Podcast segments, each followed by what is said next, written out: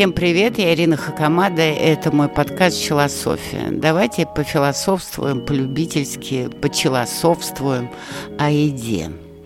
Недавно посетила Ташкент в Узбекистане и, естественно, э, объелась вообще просто объелась узбекского плова, потому что я понимаю, что таджики могут тоже ревновать и считать, что это их плов, но это не важно. Это было настолько вкусно. И даже э, делая его в огромных казанах, э, э, они не используют второй раз масло, они его сливают, хотя там четыре вида масла. Оливковое, подсолнечное, хлопковое и курдючное – и оно не застывает в желудке, оно не застывает, если даже плов остыл. Рисинка к рисинке и аккуратно мелко добавлены и изюм, кишмиш и курага, но это небольшими э, такими фруктами, э, что будет странным на вкус, а прямо такая мелочь получается как приправа. И даже мне подсказали в Ташкенте, что вы и мясо-то можете не особенно есть, потому что этот плов готовится так долго. Мясо выжаривается в масле с морковкой отдельно, и через масло э, оно все отдает весь вкус рису. Поэтому главное это рис, что меня восхитило, потому что я обожаю плов, и больше не из-за мяса, а больше из-за того, какой получается рис. И я вообще обожаю рис.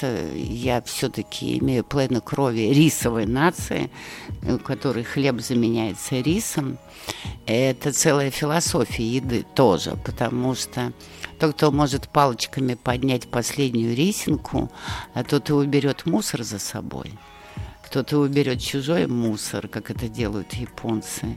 Потому что аккуратность во всем, мелкие движения приводят и к другим культурным этическим и эстетическим традициям.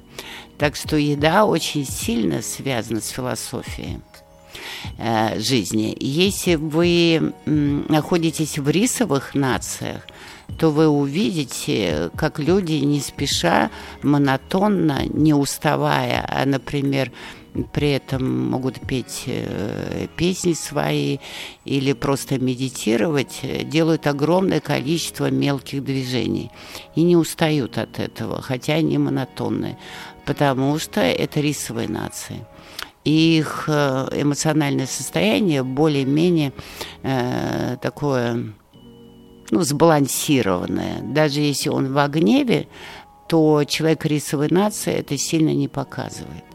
Если вы приедете в пшеничные нации, то вы увидите, поскольку это урожаев максимум два, а зимой все спят, а потом сеют, а потом э, пожнут урожай, а потом свадьба опять отдых, то и темперамент нации, он такой вспыльчивый, у него то подъем эмоциональный, то спад, то подъем, то спад. И это тоже определяет национальный характер.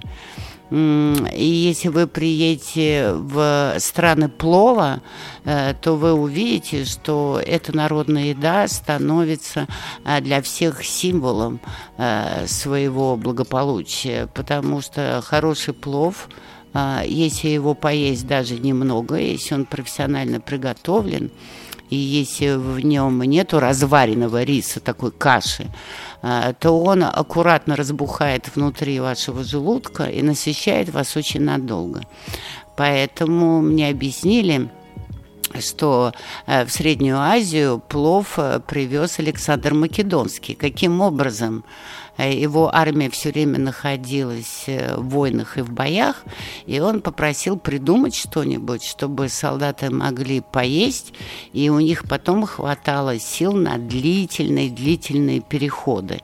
Его повара придумали такую смесь риса с э, мясом, а потом уже азиаты довели, ближние восточные азиаты довели вот этот рис до идеала, потому что есть иранский плов, да, э, рисовый, есть плов таджикский, есть узбекский, и э, казахи тоже готовят плов. В общем, э, это как раз такая привычка неспешно с самого утра, начиная с 12 часов, начинать свой день с плова А, то есть мужчины, поедая плов, где-то руками, где-то ложкой, и ведя неспешные разговоры за распитием горячего чая, который помогает э, растворить потом э, эту еду, э, обменивались всеми новостями, продолжают обмениваться для них э, все социальные сети заменены все равно живым общением. Это традиция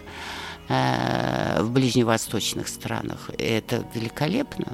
На самом деле это великолепная черта, потому что мы давно э, потеряли все, все свои привычки к личной коммуникации ежедневной. Но это еще, конечно, и проблема жаркого климата, потому что в жару работать сложно, проще общаться. Видите, как еда э, связана с э, местными традициями. Э, пицца та же самая народная еда для бедных. Все остатки еды, какие только можно, остатки колбасы, чего-то еще, сыра накидали, лепешку тонкую сделали, помидоров туда напихали, и все сытно и хорошо. Кстати, национальная еда всегда учитывает здоровый желудок. Да? Вот пицца, например, делается из э, недрожжевого теста, и настоящая итальянская пицца э, имеет тесто очень-очень тоненькое для того, чтобы вы не забивали желудок пшеницей. А плов, например, всегда подают с нарезанными помидорами с луком, потому что помидоры дают очень много сока. И таким образом э, плов легче есть, разбавляя э, вкус, вкусовые свои ощущения э, помидорным соком. Они очень органичны друг к другу, даже врачи все говорят. И в помидорах очень много фланоидов, они очень хорошо действуют на организм, но лучше всего их есть мясным блюдом. Так что я считаю, чтобы познать философию жизни, познать философию э, жизни людей, нужно не просто есть их местную кухню, а не пытаться сожрать жареную картошку с селедкой где-нибудь в Африке, а еще почувствовать ее вкус и узнать все про историю происхождения этой еды, почему именно она принялась э, в этой стране и какова у нее история. И станет вам органично и хорошо. И тогда мир откроется вам не только за счет того, что вы видите, но и за счет того, что вы едите и получаете ощущение вкуса на языке.